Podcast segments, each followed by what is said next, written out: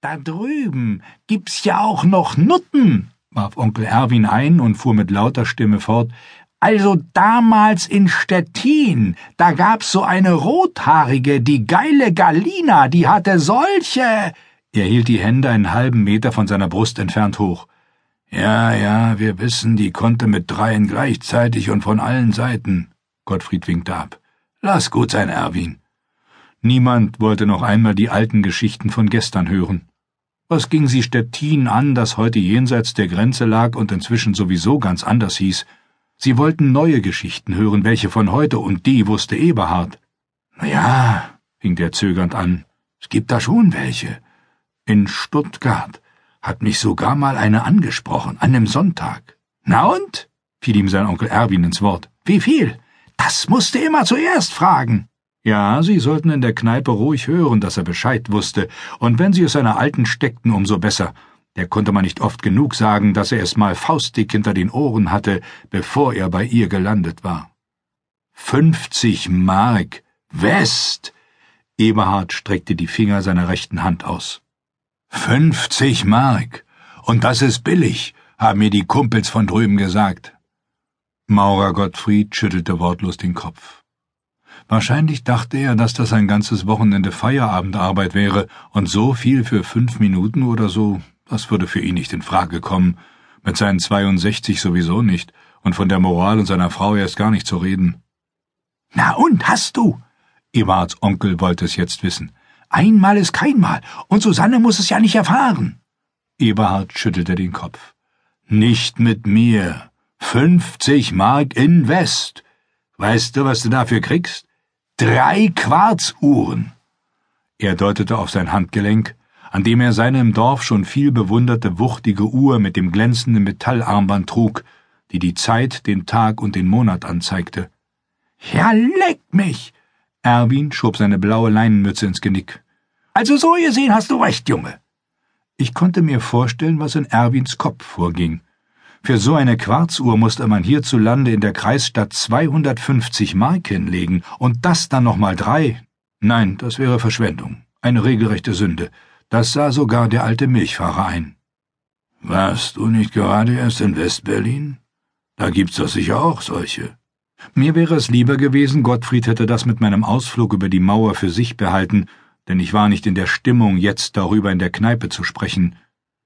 Allerdings schien es keinen sonderlich zu erstaunen, ich war Künstler, Schriftsteller, und die durften ja sowieso mehr als andere. Das mit Eberhard, das war was Besonderes.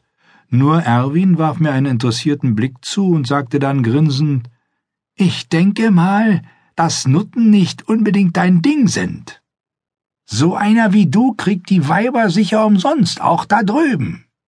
Ich war nicht sicher, ob dies meine Anerkennung im Dorf erhöhen würde, da öffnete sich die Tür der Kneipe mit Schwung. Der sich da durch den Türrahmen zwängte, war Rainer, den sie mit seinen knapp zwei Metern nur den Langen nannten. Er klopfte zur Begrüßung mit den Knöcheln auf den Tisch, zog sich einen Stuhl heran und setzte sich dann zu ihnen. Rainer war zwar zwei Jahre jünger als Eberhard, aber befreundet waren sie schon gewesen, als sie noch alle in einem Klassenraum der Zwergschule gesessen hatten. Aufgewachsen war Rainer am Ende des Dorfes da, wo 1946 noch das Bahnhofshaus stand, auch als sie die Schienen kurz nach dem Krieg bereits abgebaut und als Reparation in Richtung Sowjetunion transportiert hatten. Das hatte ich von Rainers Mutter erfahren, die noch immer dort wohnte, wo früher einmal die Züge nach Stettin gehalten hatten. Nur ein alter Prellbock und ein Signal, das auf Halt stand, waren aus unerfindlichem Grund übrig geblieben. Rainer lebte heute auch in der Stadt an der Oder, nur ein paar Häuserblocks von Eberhard und Susanne entfernt, und er ist der zweite Sohn, der sein Geld weit weg verdient, im richtigen Ausland, wie sie es hier nennen. Er war dadurch allerdings nichts Besonderes geworden, obwohl er viel weiter musste als Eberhard mit dem Flugzeug sogar, aber in Richtung Osten. Das war für niemand hier etwas Aufregendes. Rainer baute mit an einer Erdgasleitung irgendwo, wo sich die Füchse oder besser die Wölfe gute Nacht sagten. In Russland hieß es bei den einen, in der Sowjetunion bei den anderen. Rainer sagte mal so, mal so, je nachdem, mit wem er sich unterhielt. So richtig wusste keiner, wo das war, bis auf Gottfried den Maurer, Der war mal im Krieg in der Gegend mit dem Reisebüro Deutsche Wehrmacht, wie er es genannt hatte, und er hatte dazu gelacht wie über einen guten Witz. Wie hältst du es in dieser gottverlassenen Gegend bloß so lange aus? hatte ihn der Maurer gefragt, als Rainer vor ein paar Monaten Fotos von dort in der Kneipe gezeigt hatte. Er würde viel schneller als andere ein Auto bekommen, nach einem Jahr gut, das war ein Argument. Andere mussten zehn Jahre und länger darauf warten, aber trotzdem lohnte das den Preis dafür? Rainer kam sogar nur alle drei Monate nach Hause. Die Frau saß in der Zwischenzeit allein und das, obwohl sie erst vor kurzem geheiratet hatten. Aber die Frauen wurden nicht gefragt, die waren einverstanden, das setzte man voraus. Schließlich wollte es jeder zu etwas bringen. Außerdem war Reiners Frau im sechsten Monat schwanger, da war deutlich zu sehen, dass sie einen Mann hatte. Und wie sie sich fühlte, wenn sie monatelang in dem getünchten Neubau in der Stadt an der Oder saß, zwischen den großblumigen Tapeten, die das Leben nicht bunter machten, das ging niemanden was an. Und wenn ihr die Decke wirklich einmal auf den Kopf zu fallen drohte, konnte sie immer noch zu Susanne gehen, die nicht weit von ihr entfernt wohnte in einer Wohnung, die ihrer wie ein Ei dem anderen glich, sogar die Schrankwände hatten dieselbe Farbe. Sie hockten dann zusammen vor den bunten Bildern des Fernsehers und tranken ihren Kirschlikör und manchmal auch etwas Härteres. So konnten sie es aushalten. Im selben Betrieb arbeiteten die Frauen ja auch, wo sie zum Wohl der sozialistischen Volkswirtschaft und eines kapitalistischen Unternehmens Schuhe für eine westdeutsche Firma herstellten.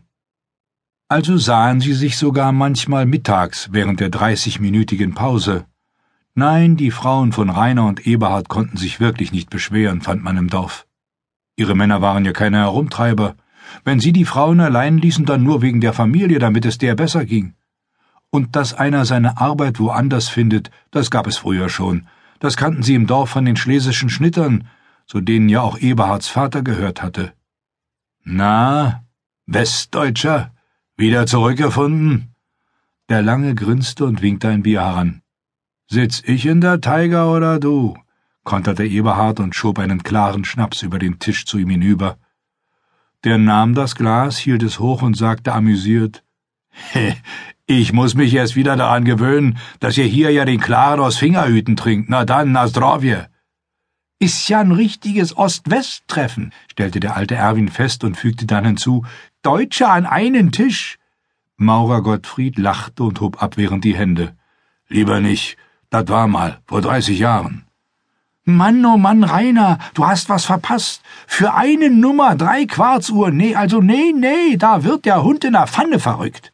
Erwin ist immer noch beeindruckt. Als Rainer ihn verständnislos ansieht, winkt er nur ab. Ist schon gut, Schuster, bleib bei deinen Leisten. Und damit hatte er den Schlusspunkt unter das Thema gesetzt. Und was macht dein Haus? wandte sich Rainer plötzlich an mich. Es wird immer schöner, antwortete Gottfried an meiner Stelle. Und nicht nur außen, auch innen. Mit ein paar gräflichen Möbeln, ist doch so.